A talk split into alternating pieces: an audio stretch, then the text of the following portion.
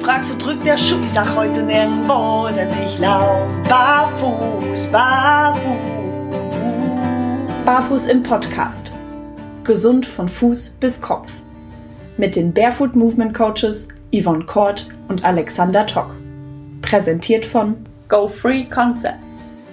Hallo und herzlich willkommen zu einer neuen Folge Barfuß im Podcast. Heute mit der, wie ich so schön sage, Volksfußfehlstellung Nummer eins, den Knick, Senk, Spreizfuß und weil es so schön dazu passt, den Plattfuß nehmen wir auch gleich mit rein und weil ich ja schon wieder so schön wir sage, begrüße ich natürlich zuallererst meine liebe Yvonne. Hallo Yvonne.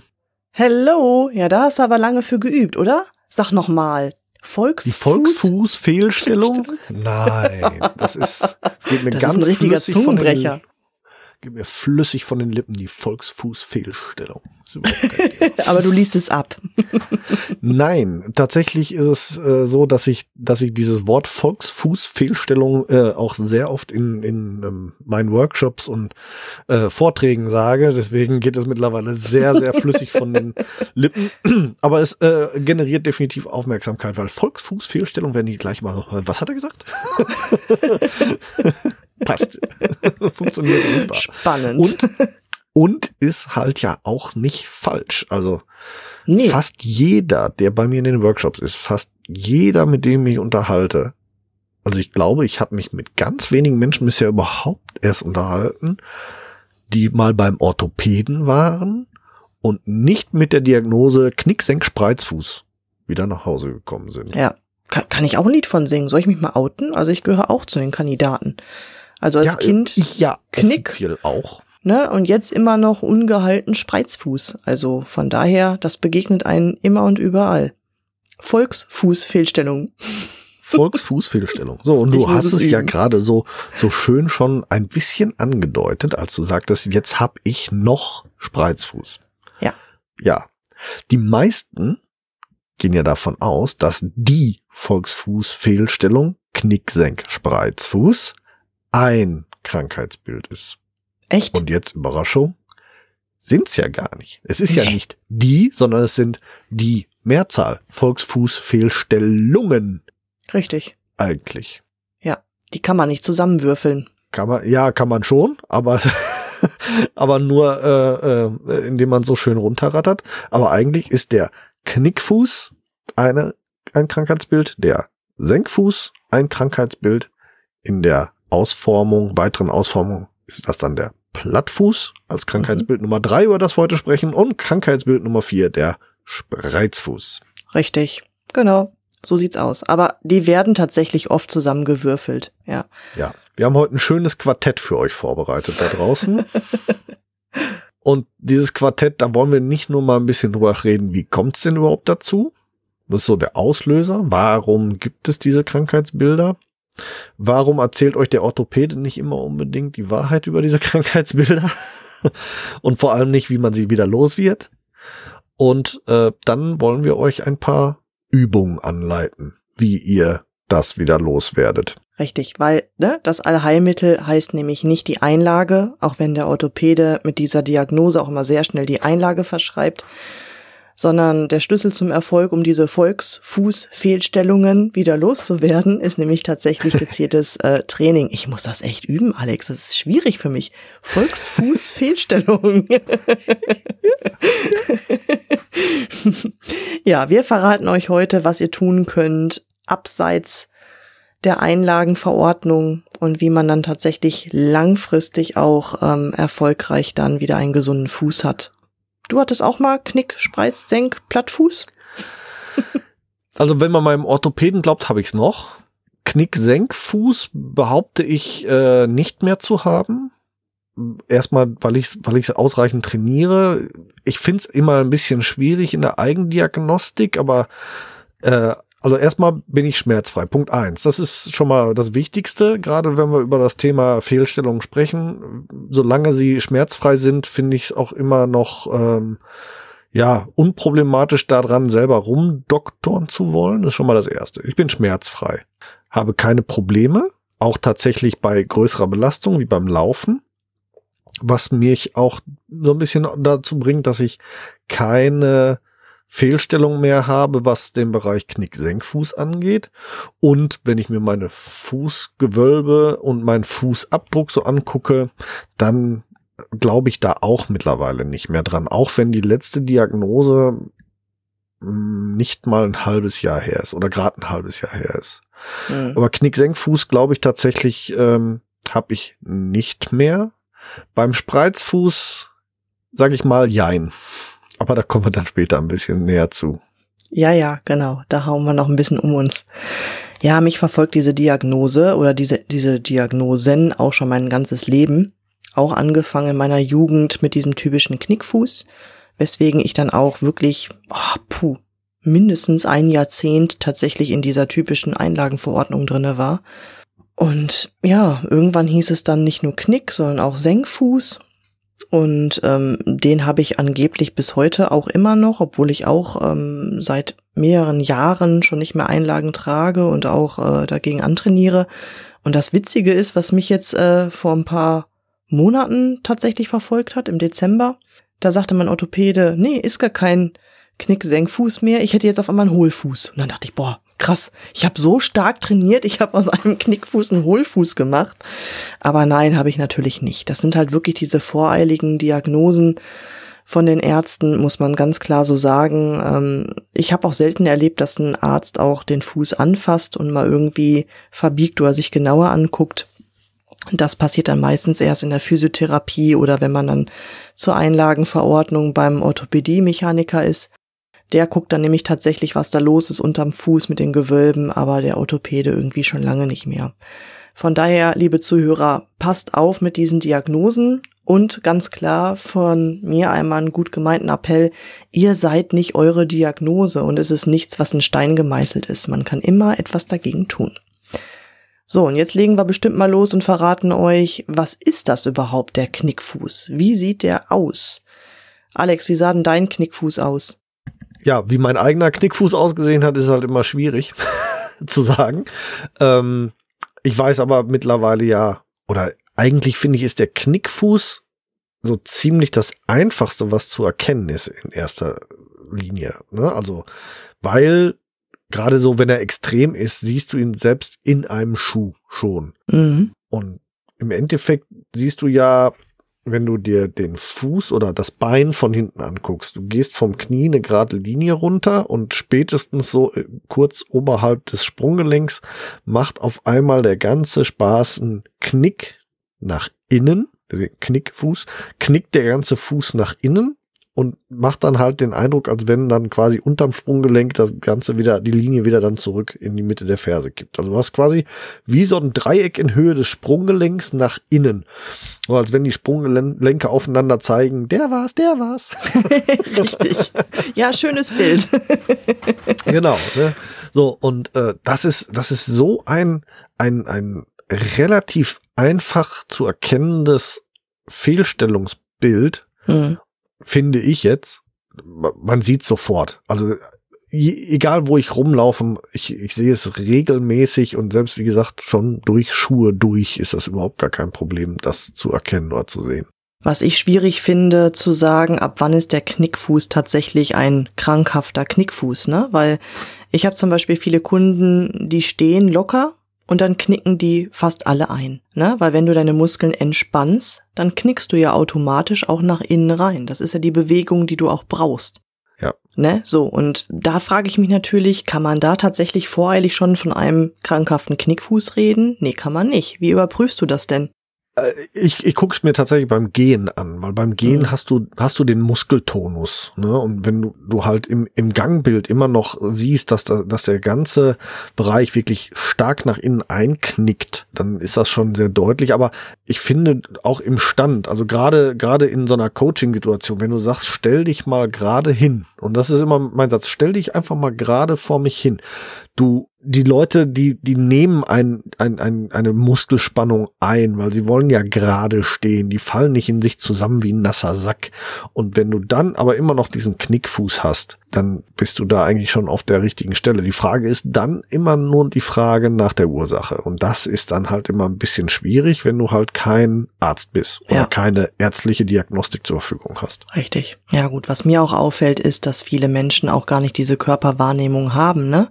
Welches Gelenk wollte so, wo, sollte wo stehen?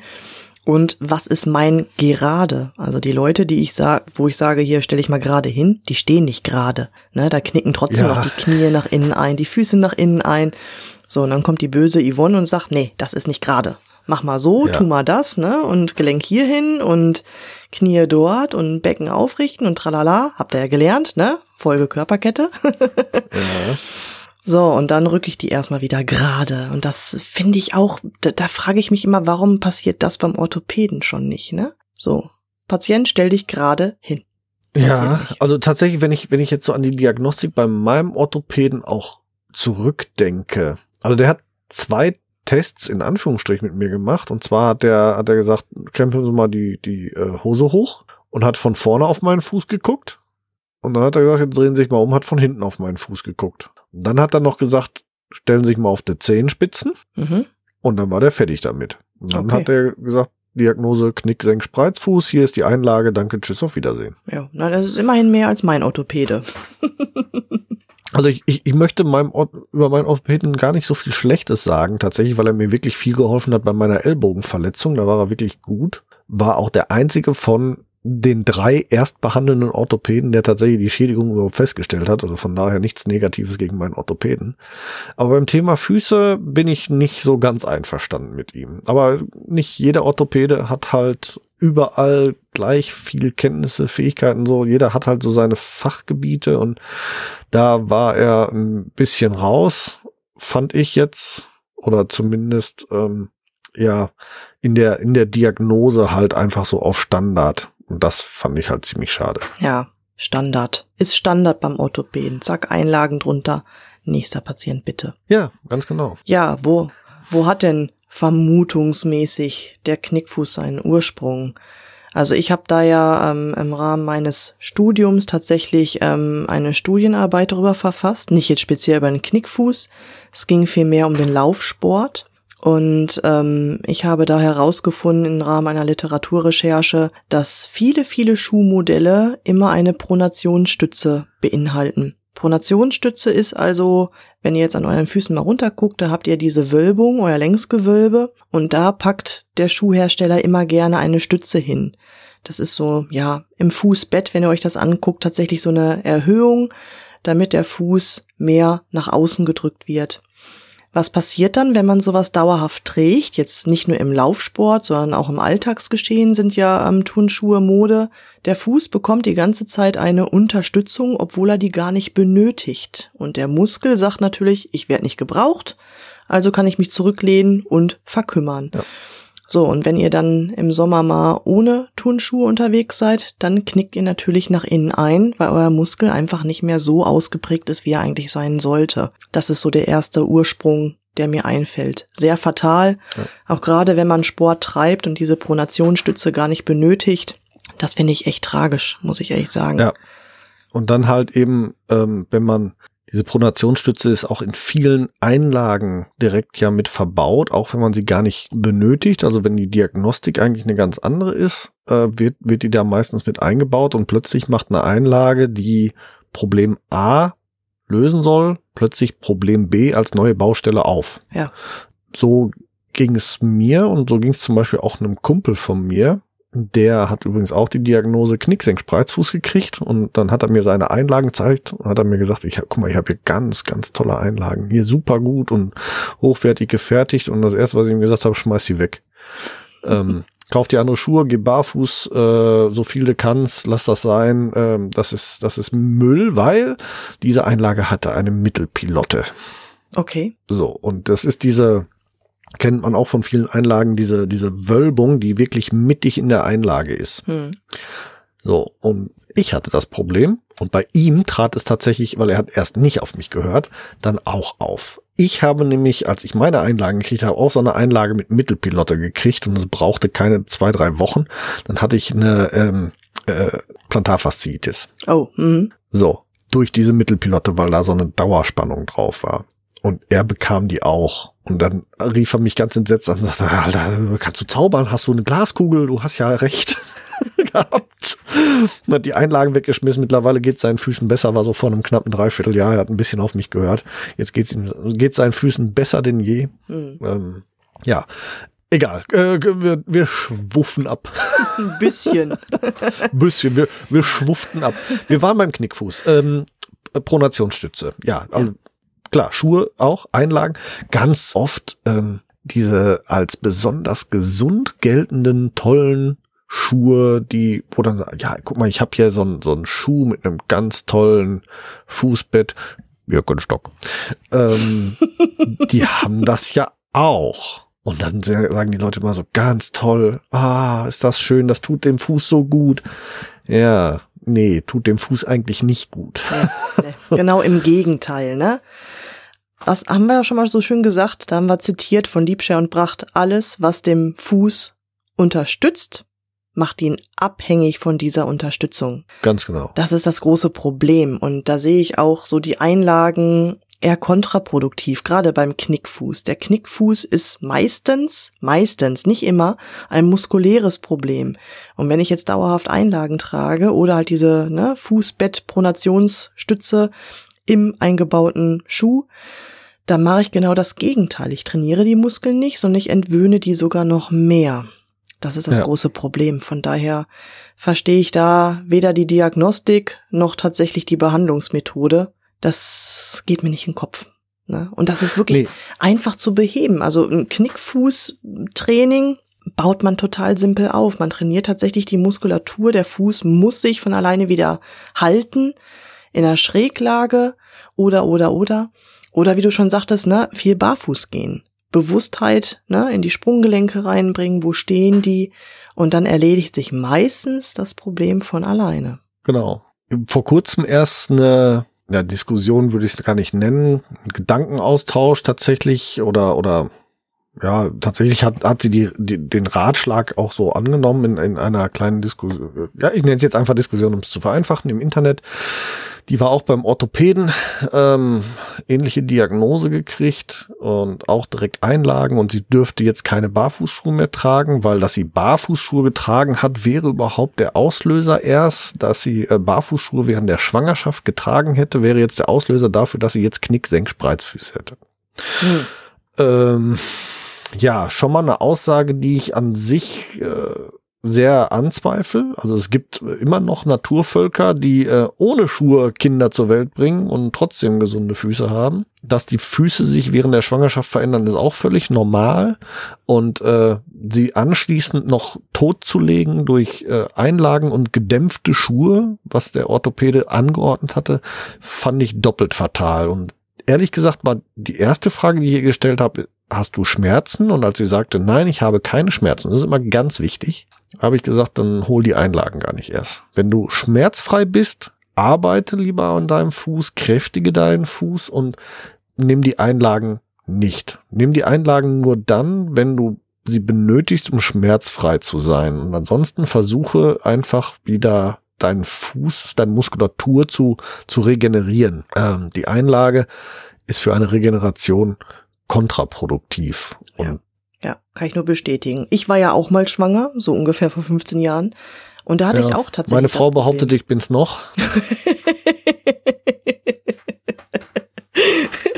the body and the voice. Sorry, das musste sein. Wir brauchen das wieder ist ja- Outtakes fürs nächste Jahr. Nein, das bleibt drin, glaube ich.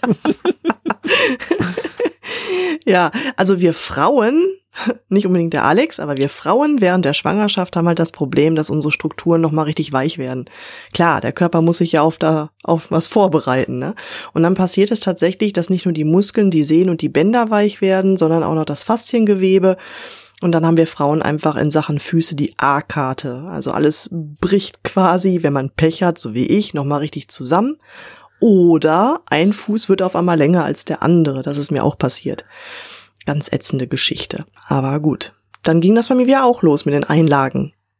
Damals war ich, ne, vor 15 Jahren halt, noch nicht auf den Stand von heute und zack, wieder Einlagen. Und ganz oft ist es ja auch so, hier so äh, äh Knickfuß vor allem aber auch gleich, wo wir noch zu kommen zum Thema Senkfuß, ist ja auch ganz oft im, im Rahmen der hormonellen Umstellung in der Pubertät eine, mhm.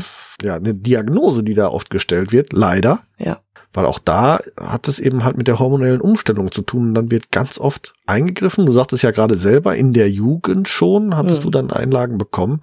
Und auch da genau das, das Falsche, wenn man einfach da dann hergeht und, und dem, dem Jugendlichen anleitet, vernünftig sein Fußgewölbe wieder aufzubauen, indem man es kräftigt, indem man mit Sport, mit ähm, nicht immer die dicken, fetten Sohlen und eben halt nicht immer direkt sofort die Einlage, dann würde wahrscheinlich, oder was heißt wahrscheinlich, da würde in einem sehr, sehr großen Prozentzahl der Fälle das Ganze sich mehr oder weniger alleine erledigen mhm. und dann der restliche Teil der müsste vielleicht noch ein bisschen zusätzlich trainieren. Und was dann noch übrig bleibt, das sind die, die wirklich in den schmerzhaften Bereich gehen. Da sprechen wir wieder über die Einlagen zur Schmerzfreiheit. Das dürfen wir halt nicht vergessen. Wir sprechen ja immer dann, wenn ich schmerzfrei bin, und dadurch mir keine größeren Probleme verursache, dass ich daran arbeite. Ne? Also ist, müssen wir, glaube ich, immer dazu sagen. Ne? Wer Schmerzen hat, sobald er Schuhe auszieht, der sollte das auch erstmal sein lassen und dosieren und dann langsam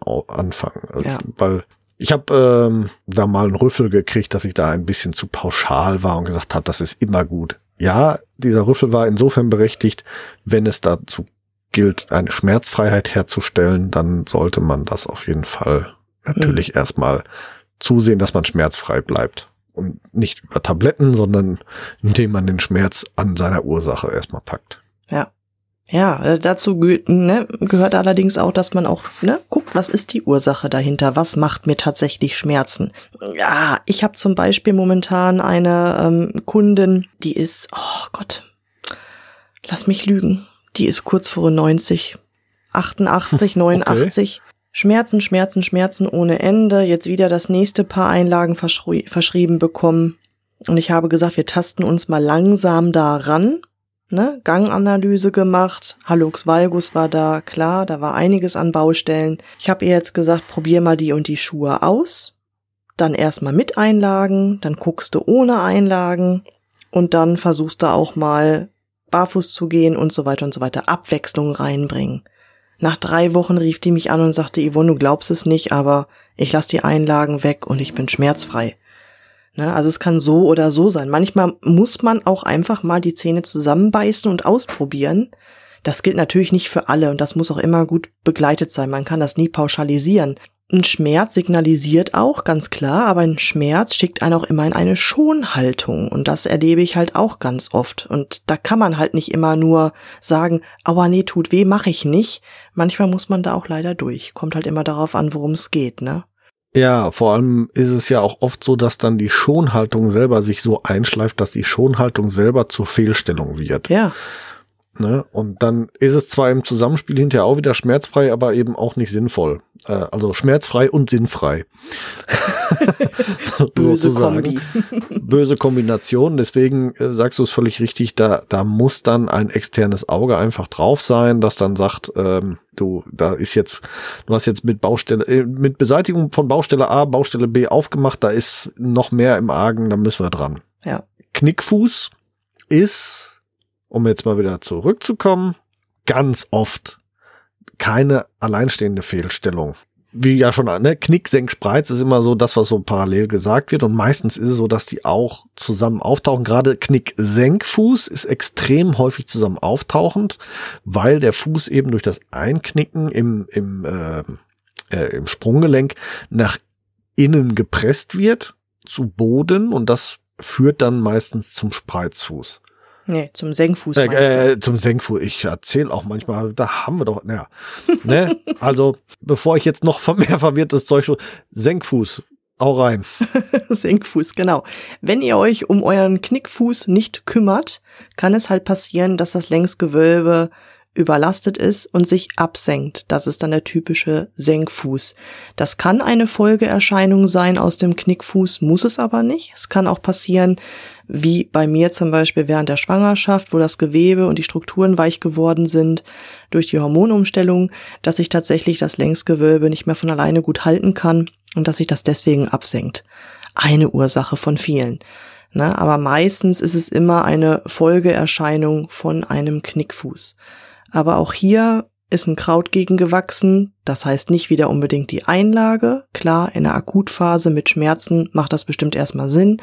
Aber auch hier kann das Längsgewölbe wieder aufgebaut werden. Man kann das wieder trainieren. Man kann da wieder Spannung in die Strukturen bringen, so dass ihr dann halt wieder, ähm, ja, von dieser Diagnose irgendwann freigesprochen wird. Auch hier ist nichts in Stein gemeißelt. Ganz wichtig. Ja. Wenn man sich allerdings um dieses Problem auch nicht kümmert, dann kann es kommen zum Plattfuß dann ist man wirklich sehr bodennah. Also man erkennt das immer gut am Fußabdruck.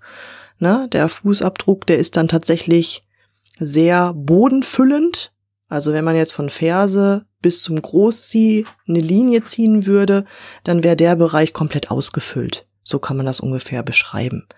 Ne? Wer jetzt so einen Fußabdruck mal vor Augen hat. Das sind halt so diese Erscheinungen, die halt passieren können. Diese, ne, dieser Dreiklang, sag ich mal. Erst Knick, hm. dann senkt es sich ab und dann ist das ganze System hm. ganz platt. Spannend ist übrigens, ich habe mich äh, nochmal in, in, in Vorbereitung auf die heutige Folge wollte ich einfach mal schauen, was gibt denn das Internet zum Thema Senkfuß her? Und da bin ich auf eine, eine Fachseite, eine orthopädische Fachseite getroffen, die ähm, dann das äh, Krankheitsbild Senkfuß separat behandelt hat und da stand dann drin, häufig auftretend ist der erworbene Senkfuß bei Frauen im Alter ab 50. Mhm. Mhm. Fand ich in zweierlei Hinsicht extrem spannend. Erstens wurde nämlich nicht weiter darauf eingegangen, wie man sich den erwirbt. Wurde einfach gesagt, der, der wird erworben. Wie? Egal. Mhm. Ist halt dann so also über die Zeit entstanden, ohne wirklich auf eine Ursache einzugehen. Das war das Erste, was daran interessant war. Und das Zweite, was ich daran interessant war, es äh, spiegelt für mich nicht die Lebenswirklichkeit wider, dass es hauptsächlich Frauen ab 50 trifft. Ja.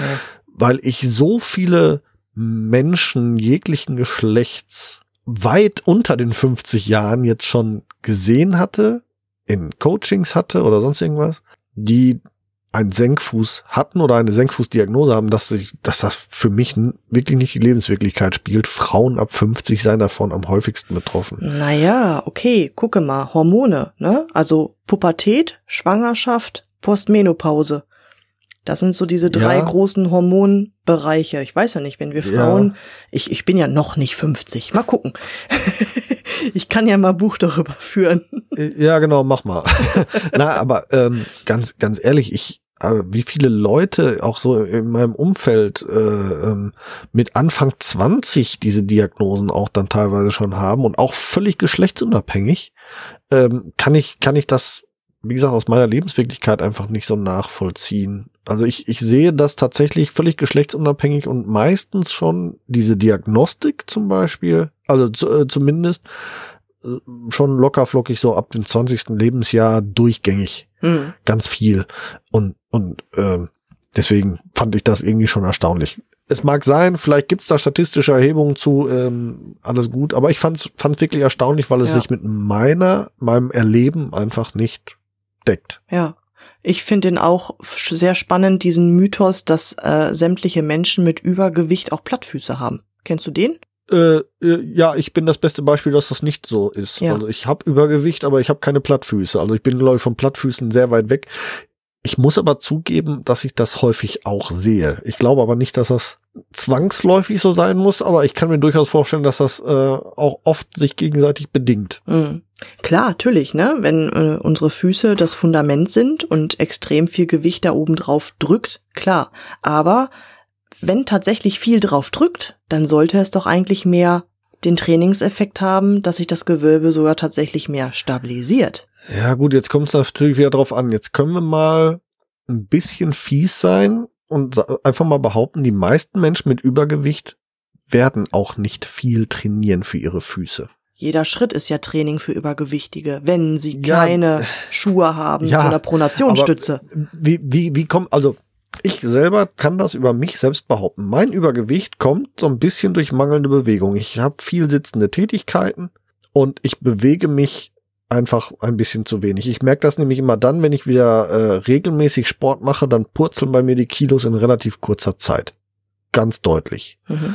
Deswegen bei mir ist es tatsächlich so, dass Bewegung und Übergewicht sich äh, extrem bedingen. Zu wenig Bewegung heißt Gewicht geht nach oben, mehr Bewegung, Gewicht geht nach unten. Mhm. So, wenn ich das Pendel jetzt einfach hernehme, und das ist ja auch mein Erleben bei, bei also ich, ich habe auch ein paar übergewichtige Personen in meinem Umfeld und da habe ich auch so den Eindruck, dass halt zwischen Bewegung und Nahrungsaufnahme gibt's halt eine Diskrepanz. Und wenn ich mich zu wenig bewege, dann habe ich auch nicht genug Trainingseffekt für meinen Fuß. Mhm. Ne? Gut, jetzt gibt's auch diejenigen, die sich ausreichend bewegen, dass der Fuß gesund ist und trotzdem noch mehr essen, als, als er abbewegen. Es äh, ist dann wieder noch eine andere Gruppe, aber da wollen wir jetzt gar nicht näher drauf eingehen im Thema. Ne? So, aber tatsächlich, ich glaube, bei denjenigen, wo sich Übergewicht und Plattfüße bedingen, da ist es auch tatsächlich so, dass eben kein Trainingseffekt für den Fuß eintritt, weil die sich eben auch zu wenig bewegen. Da ist dann die hm. Bewegungsdiskrepanz einfach zu groß. Ja, richtig. Manchmal habe ich auch recht. Kommt Na vor, gut, aber, doch, ich gebe es heute ja. zu. Manchmal hat Alex Danke. auch recht. Danke. Bitte. Danke, danke, danke. Ich fand das übrigens sehr lustig, die Rückmeldung, die ich, ich finde das, finde das witzig zuzuhören, wenn Alex so bei den Diskussionen Argumente rausfeuert, da hätte ich allein schon Bock drauf, ich weiß noch, mitzudiskutieren, obwohl ich mit ihm einer Meinung bin. Fand ich total geil. Finde ich, fand ich eine super Rückmeldung, hatte ich gelesen, fand ich super. Schön abgefeiert. Wusste ich noch gar nicht, wie witzig. Also, liebe Nein. Leute, nur zu. Es ist anstrengend, Alex hier ständig auszubremsen. Ja, die wedelt immer mit roten Fahnen hier Video. Ja, mit einem Pflaster.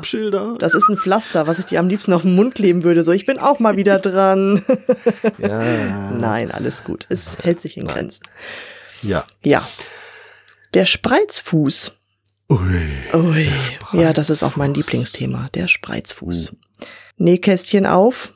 Der Spreizfuß wird ähm, zweigeteilt diagnostiziert ist jetzt falsch. Ähm, äh, zwei Symptome. Der Spreizfuß wird meist mit zwei Symptomen benannt. Der, er, das erste ist halt ein, ein Auseinanderdriften der Fußknochen, und zwar der Fußstrahlenknochen, also die wirklich nach vorne dann in die Zehen auslaufend sind. Das ist äh, Nummer eins, das Auseinanderdriften. Punkt zwei ist eine Überlastung der Metatarsalköpfchen, also das sind im Ballenbereich, die, die Knochen ähm, unterm Fuß äh, von Metatarsalkopf zwei bis drei beziehungsweise zwei bis vier. Das sind also, wir fangen beim großen C an zu zählen. Eins und zählen runter bis zum kleinen C. Fünf, dann wisst ihr, wo zwei bis drei beziehungsweise zwei bis vier sitzt. Mit Teil zwei bin ich einverstanden. Finde ich in Ordnung. Wenn ich da eine Überlastung has, habe, dann ist das für mich ein Krankheitsbild. Mhm das Auseinanderdriften der Zehenstrahlen finde ich zu undefiniert, sagen wir es mal so. Ja. Weil wir haben ja gesagt, ein natürlicher Fuß ist V-förmig, hinten die Ferse ist der schmalste Punkt und vorne der Fuß, die Zehen der breiteste Punkt. So. Wenn ich mir jetzt Schuhe, konventionelle Schuhe angucke, dann ist vorne wie hinten gleich breit. Ganz oft. Hieße, wenn ich das jetzt als Normbild hernehme, müsste der, der ähm, natürlich ausgeformte V-förmige Fuß automatisch als Spreizfuß gelten, wenn man nur auf die Ausformung und die Aufspreizung der Zehenstrahlen geht. Und ja. da bin ich nicht mit einverstanden. Nee, ich auch nicht, weil ich denke auch, so eine Diagnose kann man tatsächlich nur stellen, wenn man ein bildgebendes Material hat, Röntgenbild oder MRT oder weiß der Henker was, bin ich voll bei dir, weil ich glaube, das ist auch eine Diagnose, die sehr voreilig getätigt wird. Höre ich auch sehr, sehr oft. Und wenn ich mir dann die Gewölbe angucke bei meinen Kunden, dann muss ich aber den Kopf schütteln und sagen, nein, da ist kein Spreizfuß vorhanden, weil nämlich die Belastung wirklich schön gleichmäßig ist. Und das ist immer ein schönes Ediz. Ne? Guckt euch eure Füße an, schaut einfach mal, ähm, wie die Hornhaut verläuft. Also ich habe tatsächlich einen Spreizfuß. Ne, dadurch bedingt, dass ich als Kind Sichelfüße habe, ähm, arbeitet tatsächlich mein Quergewölbe nicht richtig. Und ähm, ich habe tatsächlich vermehrt Hornhaut genau an diesen besagten ähm, Stellen, Metatarsalköpfchen zwei bis vier. Da ist bei mir die Hornhaut extrem ausgeprägt, weil da mit die größte Belastung im Gehen hingeht. Alex sucht seine Füße. ja, ich, ähm, nee, gefunden habe ich sie. Ich weiß ja, wo sie sind. Meistens am anderen Ende vom Körper. Ähm, ziemlich weit unten. Aber ich habe es jetzt tatsächlich für mich selber auch noch mal so, so nachvollzogen. Ich wollte jetzt einfach wissen, wo habe ich meine, meine, meine Druckstellen, meine, meine äh, Hornhaut, meine, meine dickste Lederhaut so gebildet. Und mhm. guck jetzt gerade, ja, Metatarsalkopf 2 auch aber tatsächlich nicht mehr bei drei fortfolgend, sondern eher bei Metatarsalkopf 2 und äh, beim, beim äh, im Bereich Hallux. Ja, ist doch super. Ähm, ja, ich glaube auch, dass das bei mir vor allem daran liegt, dass ich ja eine ägyptische Fußform habe. Mein zweiter C ist ja länger als der große Onkel. Und da weiß ich, dass ich das ganz oft so ein bisschen kompensieren muss, damit wirklich noch der große Onkel, der let als letztes den, den, den, den Boden berührt und nicht der ähm, äh, zweite C. Und deswegen glaube ich, dass da so zu dieser leichten Hornhautverschiebung mhm. Richtung Metastasalkopf 2 kommt. Wäre eine Möglichkeit, aber, ja. Aber tatsächlich, nö, drei und, und vier sind eigentlich hornhautfrei, so meist, ja. so weit. Supi. Ja, deswegen war das jetzt gerade, wo du so sagtest, fiel mir das so ein, dass ich da schon länger nicht mehr nachgeguckt habe. ja, läuft doch. Im wahrsten okay. des Wortes läuft gut. Diese Bilder werden wir nicht in die Face-Gruppe einstellen. Nein. Doch, warum nicht? Warum können wir nicht auch mal Hornhautbilder posten? Doch, finde ich eigentlich ganz gut, ja. dass man tatsächlich ja. mal auch sehen kann, Hornhaut wächst da, wo sie benötigt wird. Und bei vielen Fußstellungen kann man da wirklich Schlüsse rausziehen. Das ist so. Hornhautdiagnostik. Genau. Klar. Wichtiges ja, Ding. Geht, geht eigentlich ganz gut. Ja. Aber ist halt immer so die Frage, ne? Ähm, Fußsohlen triggern ja natürlich auch, ne? In die eine oder in die andere Richtung. Mhm. Ich persönlich versuche das ja immer so ein bisschen zu vermeiden, meine Fußsohlen zu posten. Ich glaube, in meinem Profil gibt es, glaube ich, drei Bilder von meinen Fußsohlen oder so. Ist nicht viel drin. Nee, besser ist. Aber anderes Thema zu anderer Stelle. Kommt, anderes Thema kommt noch. Genau, kommt noch. Ist in Arbeit. Sprechen wir drüber. Von Fußekel bis Fußerotik äh, wird irgendwann mal kommen, ist äh, im Laufe des Jahres auf jeden Fall fällig.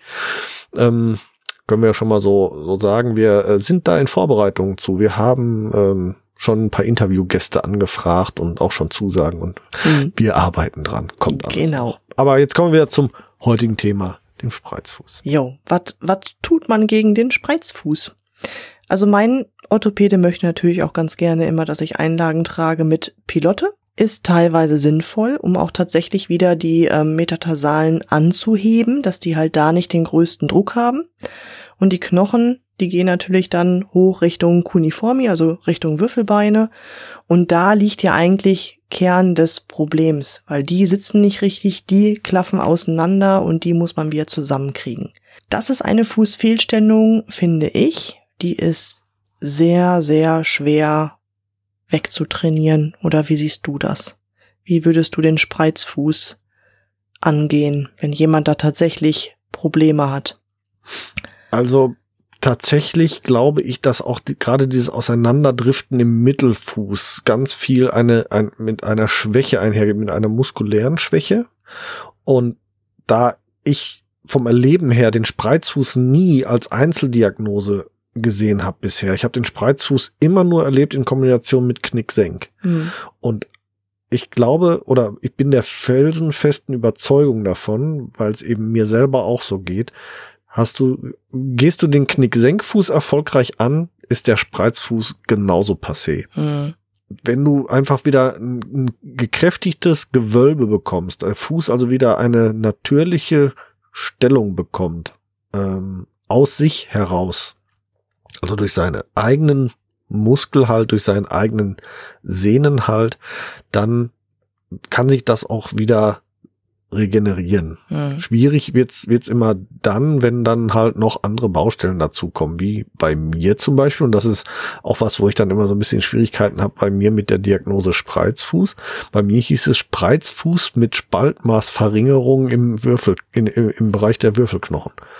Das geht für mich nicht einher. Also entweder bin ich, habe ich aufgespreizt, also zu große Abstände dazwischen, oder es ist, ist verengt. Also irgendwas passt da nicht zusammen wenn es natürlich so eng wird, dass hinterher alles aufeinander reibt, dann ist halt auch Kacke. Dann äh, muss man ein bisschen aufpassen. Dann muss man tatsächlich auch schauen, wenn es dann halt schmerzhaft wird. Ja, ne? der nächste das, Schritt das ist dann tatsächlich auch eine ähm, Fußrückenarthrose, ne? Die begegnet mir auch Ja. oft. Also wenn wirklich nicht daran gearbeitet wird und dann anfängt, Knochen auf Knochen irgendwann zu reiben, ist richtig Aua, ne? Dann kommt es halt zur Arthrose, dann steift das Ganze ein und dann wird's wirklich unschön. Ja, also ich übe mich da jetzt auch noch in anderen Techniken. Also ich hatte bisher auch immer ähm, ja versucht, mehr Längsgewölbe zu trainieren, Großzehkraft zu trainieren, also wirklich auch den Großzeh nach unten mehr zu forcieren. habe ich tatsächlich auch mal übertrieben. An meinem Hallux valgus, am linken Fuß, habe ich das übertrieben mit der Großzehkraft nach unten und hatte dann das Phänomen, dass tatsächlich der Großzehballen, also das Großzeh-Grundgelenk, sich tatsächlich abhob. das, ist ein bisschen viel dann. Das war ein bisschen viel, genau. Ähm, habe dann aber festgestellt, wenn ich diese Verschraubung übe, diese Torsionsbewegung, dass ich damit tatsächlich gut fahre und dass ich da auch tatsächlich dieses Spreizfußproblem wieder besser in den Griff kriege. Ne? Ja, Übung. Schönes, Ähm, schönes, schönes Stichwort. Lass uns doch mal den, den Hörern ein paar Übungen geben. Wir haben jetzt ja schon ähm, gesagt, barfuß gehen und kann schon äh, eine Übung in sich sein, wenn man es vernünftig äh, macht. Äh, aber wir können ja noch ein paar gezielte Übungen empfehlen, weil barfuß gehen alleine ist ja jetzt auch nicht der Weisheit letzter Schluss. Gerade wenn ich halt meine Muskulatur in die Arbeit kriegen möchte, muss ich auch was zu tun bekommen. Wenn ich jetzt auf meinem Fliesenboden zu Hause von A nach B schlurfe, dann hat der Muskel eigentlich ja auch nicht so viel Arbeit. Das heißt, ich empfehle schon mal als erstes Unebenheiten. Auf unebenen Gelände, ähm, auf, auf schrägen Ebenen, auf, auf Unebenheiten einfach jeglicher Art, vielleicht ein, ein Barfußpfad in irgendeiner Form auch. Auch ein schönes Thema. Wir sprechen ja ähm, in der nächsten Folge über einen Indoor-Barfußpfad unter Mhm. anderem. Da sprechen wir über Trainingsgeräte. Dem, Im nächsten Konzeptgespräch sprechen wir über Trainingsgeräte unter anderem von Bearwood mit einem Indoor-Barfußpfad zum Kaufen für eigentlich gutes Geld. Sprechen wir dann aber, wie gesagt, drüber. Aber das ist, ist so eine Sache, ne? Also wirklich den Fuß an die Arbeit kriegen. Ja. Und das ist eigentlich schrägen- einfach, ne? Das ist recht einfach. Sobald es Wie gesagt, wackelig ist zum Beispiel. Genau, wackelig, schräge Ebene, wie gesagt, ne, Mhm. wenn ich in den Wald gehe und, und, und da liegt ein Baumstamm an der Seite, dann mal über den Baumstamm balancieren einfach. Ähm, schön so, dass der, dass der Fuß auch vielleicht nicht ganz oben on top, sondern einen schönen breiten, so ein bisschen, dass das Ganze ein bisschen schräg steht, hilft schon super. Ich kann mich auf ein, ein schräges Brett stellen und ganz toll Einbeinstand und dann nicht mit den Armen viel rudern, das ist so eigentlich ja die einfachste Übung, weil sie keinerlei Hilfsmittel bedarf. Hm. Ich stelle mich einfach auf ein Bein und versuche mich nur über die Fußmuskulatur des Standbeines auszurichten. Ja. Wer das noch nie gemacht hat, der wird den Muskelkater seines Lebens am nächsten Tag im Fuß haben, wenn er das ein paar Minuten macht. Aber es ist halt einfach wirklich genial. Ja, und effektiv, ne? Also das fordert wirklich die Muskulatur enorm. Wichtig dabei sind mir immer zwei Dinge. Zum einen macht es langsam. Nicht huschi huschi habe ich gemacht und fertig. Der Muskel muss ja erstmal, ne, hoppla, ich werde gefordert, was passiert denn hier jetzt? Der muss sich ja neu ausrichten. Gerade wenn ihr jahrelang in Schuhen gelaufen seid mit nettem Fußbett oder Einlage oder Pronationsstütze. Also das braucht Zeit. Also macht bitte Übungen generell immer langsam. Und das zweite ist wichtig, achtet dabei ganz bewusst auf eure Körperhaltung. Guckt euch eure Sprunggelenke an. Wo ist euer Knöchel? Wenn euer Knöchel Richtung innen zeigt, versucht den bewusst nach außen zu drücken. Guckt eine Etage höher. Wo sind die Knie? Zeigen die Knie auch nach innen, drückt sie nach außen. Das wäre auch ganz wichtig, dass ihr immer da auch in Kombination trainiert. Ne? Knöchel, Knie, wichtig in der achsengerechten Haltung halten. Genau, wie, wie Knie und Fuß zusammen äh, äh, wirken, haben wir ja, glaube ich, in der Körperkette auch einmal dargestellt, Ja. wo wir gesagt haben, stellt euch mal gerade hin und drückt mal die Knie nur nach außen, wie der Fuß, wie das Fußgewölbe hochkommt. Ne? Genau. Ja. Pobacken zusammenkneifen und so. Ja, ja, war eine nette Ja, Folge. Pobacken, ge- ge- genau, genau, genau. Ne? Ja, und da ist ja, wie gesagt, ne, ganz einfach. Wenn ich das Knie nach außen drehe, dann kommt der, das Fußgewölbe ja schon hoch. Also das ist ja schon wirklich das einfachste überhaupt, weil das alles halt miteinander irgendwie verbunden ist. Ja. Und es tut wirklich dem Fuß gut. Also nicht nur bei Knickfüßen, sondern auch tatsächlich bei Senk- und bei Plattfüßen, aber auch beim Spreizfuß sind diese Übungen einfach genial. Das sind so die Basics, die man eigentlich immer und überall, egal bei welchen Fußfehlstellungen, anwenden kann, kann man so sagen. Ja, absolut. Ja. Keine Frage. Äh, was mache ich noch viel für ähm, eigentlich auch für all diese diese Fehlstellungen äh, bietet sich immer an noch äh, mit mit mit ähm, äh, Black Roll oder oder Black ähm, Ball also mhm. mit mit so einem Faszienball oder Faszienrolle zu arbeiten, vor allem aber auch dann in dem Fall der der Faszienball und jetzt kommt ganz was verrücktes und zwar wenn ihr ein Problem habt, dass euer Fuß nach innen knickt, müsst ihr die Außenseite eures Beins bearbeiten mit dem Black, mit dem äh, Faszienball. Klingt erstmal ein bisschen merkwürdig, äh, hilft aber. Und zwar, wenn ihr den, den äh, Ball zwischen Schienbein und Wadenmuskel entlang fahrt, dann werdet ihr das merken, wenn ihr euch hinsetzt und geht in so einer Art Z-Sitz, also dass das Bein, das ihr jetzt bearbeiten wollt, im 90 Grad Winkel quasi vor euch liegt. Und dann nehmt ihr den Ball da drunter, hebt das Bein ganz leicht an und fahrt mit dem Ball über, über den Fuß. Dann werdet ihr von vornherein merken, wie der Fuß sich bewegt, ohne dass ihr da in irgendeiner Form Einfluss drauf nehmt. Und das ist genau halt der Hintergrund, weil da müsst ihr dann durch den Faszienball ein bisschen auflockern, dass da Druck genommen wird und dass dann ja, der Fuß wieder frei ohne Druck und Zugbelastung oder falsche Druck und Zugbelastung wieder ein bisschen arbeiten kann.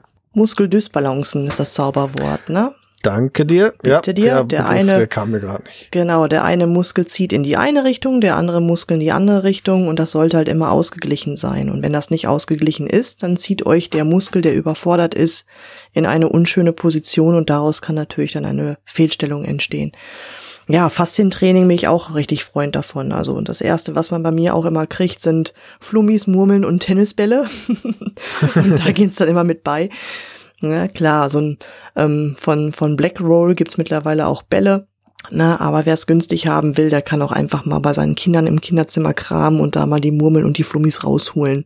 Ja, Ist oder nimmt nett. halt einen Faszienball von einer anderen Marke, gibt's ja auch in günstiger und ja. anders so und so. Ne?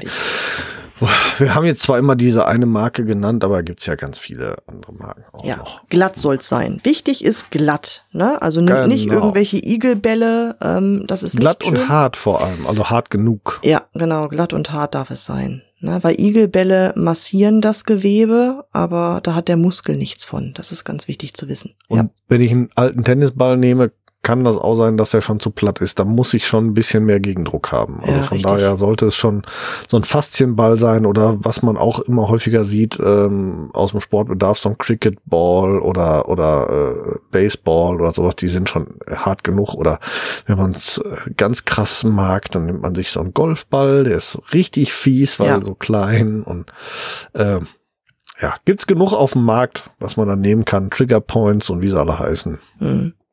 Ohne, ohne Ende. Was ist denn so deine Lieblingsübung, die du immer eigentlich empfiehlst? Ja, ähm, das, was der Fuß absolut verlernt, ist tatsächlich diese Verschraubung. Also wirklich diese Kraft nach unten mit dem Großzeh auszuüben. Und ähm, das finde ich ganz wichtig, weil durch Schuhe tragen oder Einlagen tragen ist das halt einfach nicht mehr möglich. Im Fachjargon heißt das Torsion. Und ähm, das übe ich immer ganz gerne. Einmal auch für mich wegen meinem eigenen Fußproblem, aber auch immer mit meinen Kunden. Und da gibt's natürlich auch super Hilfsmittel. Man kann das auch ganz ohne Hilfsmittel machen. Ne, einfach den Fuß jetzt im Sitzen ganz gerade hinstellen, versucht eure Knöchel nach außen zu drücken und dann merkt ihr schon, wenn die Knöchel nach außen drücken, dann hebt meistens Großzeh-Grundgelenk ab. Und jetzt versucht ihr aber, das Großzeh-Grundgelenk, obwohl der Knöchel nach außen gedrückt ist, wieder Richtung Boden zu bewegen. Ja, und wenn man diese Kraft ausübt, bei Ungeübten sagt man dann sofort, ouch, Krampf. Jupp, kann ich bestätigen. Passiert mir auch noch sehr oft. ne, aber wenn's krampft, dann wisst ihr auch, da ist euer Punkt, wo ihr dran arbeiten müsst. Da wehrt sich nämlich ein Muskel gegen diese Übung und da müsst ihr tatsächlich ran. Dann ist das eure Übung. Ja, und diese Torsion, die ist halt super wichtig. Auch gerade für die Gewölbe ist die wichtig, weil diese Verschraubung stabilisiert die Gewölbe, gerade das Längsgewölbe profitiert davon. Und das ist wirklich wichtig zu üben. Das ist so meine Lieblingsübung mittlerweile. Ja, geht, geht auch sehr nah an, an so eine Toga-Übung, die ich dann auch immer gerne mache. Ähm, viele bezeichnen sie auch als kurzen Fuß. Weil du, du, du, stellst den Fuß einfach hin Mhm. und du ziehst die Zehen nach hinten, aber nicht Ja. indem du sie krallst, sondern du ziehst sie flach in diese Gecko-C-Stellung, wie sie so schön genannt wird, und ziehst aber den großen Onkel genauso nach hinten, und zwar indem er flach auf dem Boden liegt. Du lässt den großen Onkel flach auf dem Boden Mhm. und auch die, das Grundgelenk flach auf dem Boden und ziehst aber nach hinten Richtung Ferse. Dadurch Ja. richtet sich das Gewölbe auch auf, triggert den gleichen Muskel an. Ja, richtig. Der gleiche Muskel, das stimmt. Das ist eine super Plattfußübung. Da hast du recht. Ja. Das ist so. Mhm. Ja, die Genau. Übung, ähm, die ich meine, die kann man auch noch schön verschärfen, indem man zum Beispiel ähm, Keile sich noch drunter packt. Kennst du das? Mhm. Mit Ja, habe ich auch immer hier Holzkeile. Ja, richtig. Ja, ich habe Gummikeile. Ich bin da ja Weichei. ne, es gibt so nette Gummikeile, die kann man auch übereinander stecken. Dann werden die also vom Winkel auch noch anders. Und damit kann man Ja. diesen Effekt natürlich auch noch ähm, richtig gut verschärfen, indem man halt an der Ferse innen den Keil ansetzt, so dass halt das Sprunggelenk nach außen möchte. Und dann im Vorfußbereich setzt man außen einen Keil, so dass halt ähm, diese Torsion, diese Verschraubung richtig forciert wird. Oder man macht das genau andersrum und dann ist es natürlich gut, wenn man einen Gummikeil hat. Man kann natürlich auch mit dem Großzeh-Grundgelenk gegen einen Gummikeil arbeiten und den drücken, pushen. Das ist dann wie ein Ja. Widerstand. Und so Ja. trainierst du natürlich dann auch wieder den Muskel, ne? Da gibt's Das ist natürlich nette geil, Sachen. ja, das stimmt. Ich, ich bin, ich habe halt Holzkeile, weil ich bin immer ein Freund von, ich möchte meinen Kunden immer einfache Lösungen anbieten und so ein Holzkeil für 50 Cent im Baumarkt gekauft äh, und dann äh, glatt geschliffen oder du nimmst gleich die geschliffene Variante für 1,20 Euro. Bringt dich da schon mal ziemlich weiter und du brauchst nicht extra irgendwelche Sportgeräte für 40 Euro, 50 Euro, 60 Nee. Euro aufwärts kaufen. nicht, richtig. Ne, genau. Und deswegen habe ich immer diese Holzkeile, aber diese Idee mit dem, mit dem ähm, gegen das Gummidrücken ist eigentlich gar nicht schlecht. Da bin Ja. ich noch gar nicht so drauf gekommen. Ja. Gut. Meine Gummikeile, die habe ich aus dem Internet vom großen A, auch recht günstig. Das war irgendwie ein Zehnerpack für acht Euro oder so. Keine Ahnung. Die sind echt Oh. stapelbar. Das ist echt witzig. Durch Zufall entdeckt. Aber mir sind die immer noch zu steif. Und deswegen habe ich jetzt ähm, einfach mal aus dem Discounter, ähm, hört sich total doof an jetzt, aber Beißringe für Babys genommen. Da kannst du nämlich auch super gegendrücken mit dem großen C. Okay. Mhm. Auch Gibt interessant. nämlich ganz nette Ich hätte- Varianten und ja, die lassen sich auch gut missbrauchen. Ich habe ja auch dafür. so so Yoga-Blöcke, die Mhm. ich jetzt allerdings für was anderes benutze. Gibt's sowas nicht auch als Keile? Ja, aus Kork ist das dann, ne? Oder auch aus Gummi. Nee, nee, nee. Ich habe aus aus äh, Gummi tatsächlich. Ja. Aber ich meine, sowas gibt's ja auch als Keile. Wäre auch noch eine Idee. Ja, ich kenne jetzt Korkkeile, ne? Also tatsächlich auch Ja. aus dem Yoga-Bereich. Die sind natürlich sauteuer. Ja, habe ich auch gerade drüber nachgedacht. Die sind auch hart. Die sind Ja. dann auch, da hast du das auch nicht. Aber wenn diesem, diesem Schaumgummizeugs, wenn es die Keile auch aus diesem Schaumgummizeug, das wäre auch noch eine Variante. Muss ich du, lass, lass uns machen. doch mal ein Patent anmelden. Lass uns doch mal selbst was produzieren. Ja, dann hätten wir das jetzt hier nicht erzählen dürfen. Ach so, schade. Aber du kannst das noch Ja. rausschneiden. Aber ich glaube, ich glaube tatsächlich, das gibt es schon, müssten wir uns mal auf die Suche machen. Okay. Äh, Oder wir nehmen auch gerne Hinweise von unseren Hörern entgegen. Genau. Danke. ähm, ja, und ansonsten gibt's ja noch äh, ein Trainingsgerät, das äh, bei uns unterm Weihnachtsbaum lag. Ja, ich freue mich Ja. drauf. Genau. Dürfen wir schon was Vielen, vielen- verraten? Ja, ne? Ja, klar. Vielen, vielen Dank von hier aus jetzt nochmal an den äh, Christian von Go Free Concepts. Der hat der Yvonne und mir nämlich was Nettes unter den Weihnachtsbaum gelegt, nämlich ein Blackboard zum Testen. Und da werden wir euch bei in der nächsten Folge, ähm, wo es um Trainingsgeräte, wie gesagt, geht, werden wir euch nicht nur die Sachen von Bearwood aus der Slowakei vorstellen, sondern eben auch Blackboard vorstellen und auch ein paar Trainingsmöglichkeiten davon ein bisschen näher bringen. Und ja, da freut euch mal drauf, weil das sind zwei sehr schöne, sehr tolle Systeme, Ja. die ich äh, sehr gerne nicht nur selber benutze, sondern da freue ich mich auch schon drauf, ähm, die das erste Mal beim Kunden anwenden zu dürfen, weil bei mir ist im Moment nichts mit Kunden. Ja, Corona sei Dank. Ja. Ja, ist so. Juhu. Nein, ich, ich freue mich da auch drauf. Also ich halte von den beiden äh, Herstellern auch wirklich sehr, sehr viel. Kann ich echt nicht anders sagen. Und das ist ein Tool, das ist echt bereichernd. Also das bringt nochmal in das Training nochmal richtig einen ganz effektiven Touch rein, finde ich. Ja. Ja. Aber da beim nächsten Mal sehr viel mehr, sehr Ja. viel expliziter dazu. Da haben wir einiges zu erzählen und zu berichten, auch jetzt vor allem natürlich aus Selbstversuchen. Ja, Ja, wir sind uns nicht für nichts zu schade. Selbstversuche. Nein, nein, nein, nein. Also, da kommt ja auch noch das ein oder andere auf euch zu, liebe Hörer. Wir haben noch ganz viele Tests in Vorbereitung. Ja, freut euch drauf. Da ist noch das, da ist noch eine ganze Menge Spannung drin. Und äh, ja, ich glaube, zum Thema Knicksenk-Spreizfuß müssen wir da noch irgendwas jetzt erstmal sagen. Nein, einfach nur seid nicht eure Diagnose, seid mutig, was zu hinterfragen, seid mutig, ähm, ein Training anzufangen und ähm, das Ziel zu haben, irgendwann die Einlagen loszuwerden.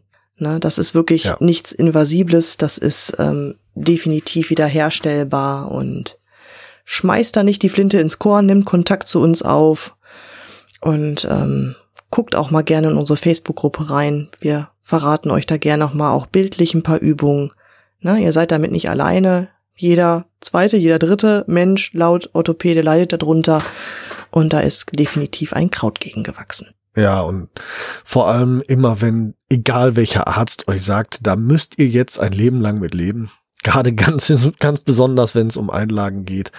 Hinterfragt das. Geht vielleicht auch mal zu einem anderen Orthopäden oder sucht einmal einen Alternativmediziner in Anführungsstrichen auf. Also äh, ein Osteopath hat da aus meiner Erfahrung ganz oft nochmal einen anderen äh, Blickwinkel äh, oder ein Physiotherapeut eben auch und ähm, hinterfragt vielleicht auch mal beim Orthopäden, ob nicht eine Trainingsmöglichkeit, Physiotherapeutik oder dergleichen äh, auch noch dazu angebracht ist.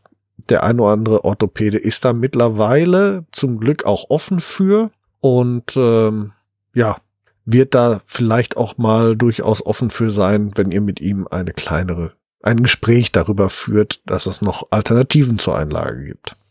Ja. Ja. In der Hoffnung, dass ihr solche Orthopäden findet.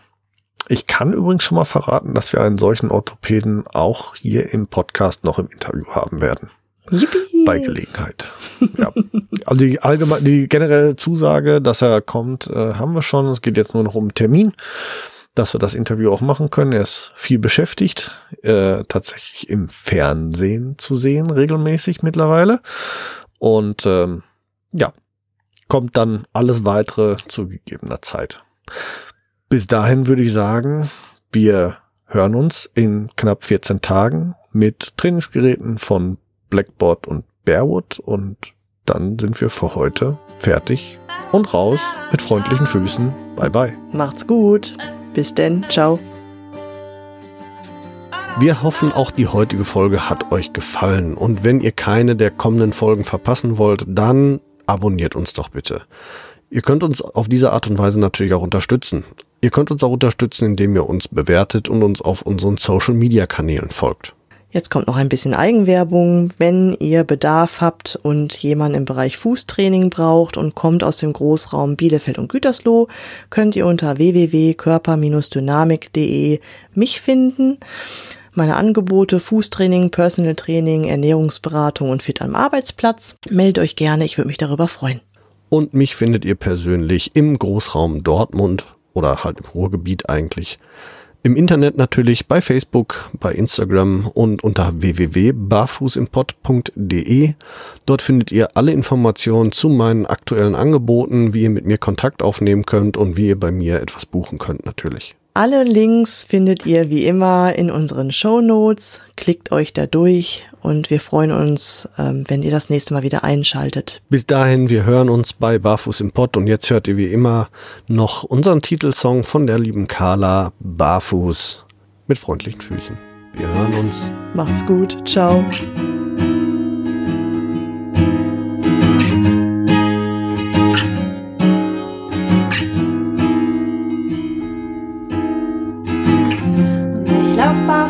Auf zu und werfe all meine Hüllen ab. lauf barfuß auf dich zu und werfe alle meine Hürden auf. Du fragst, wo drückt der Schuh, sag heute nirgendwo, denn ich lauf barfuß, barfuß.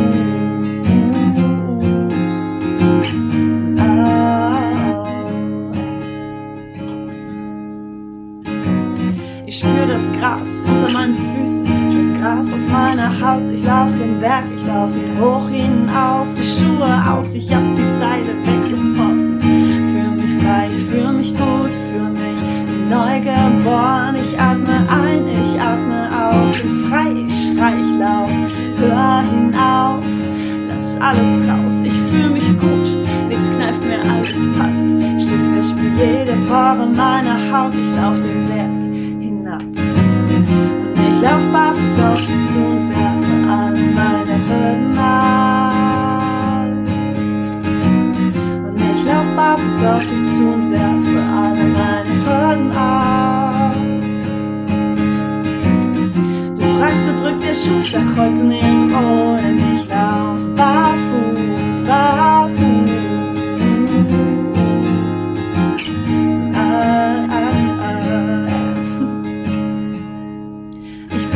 Ein Kontrollfreak, find's immer schwer loszulassen. Und wirklich, ich hab echt lange gebraucht. Ich will mich ihm eher verpassen. Meine Abdruckstellen, guck wie schnell sie doch verblassen. Und wir zwei, wir sind Honigkuchenpferde, die um die Wette lachen. Ich seh dein Lächeln bis hierher.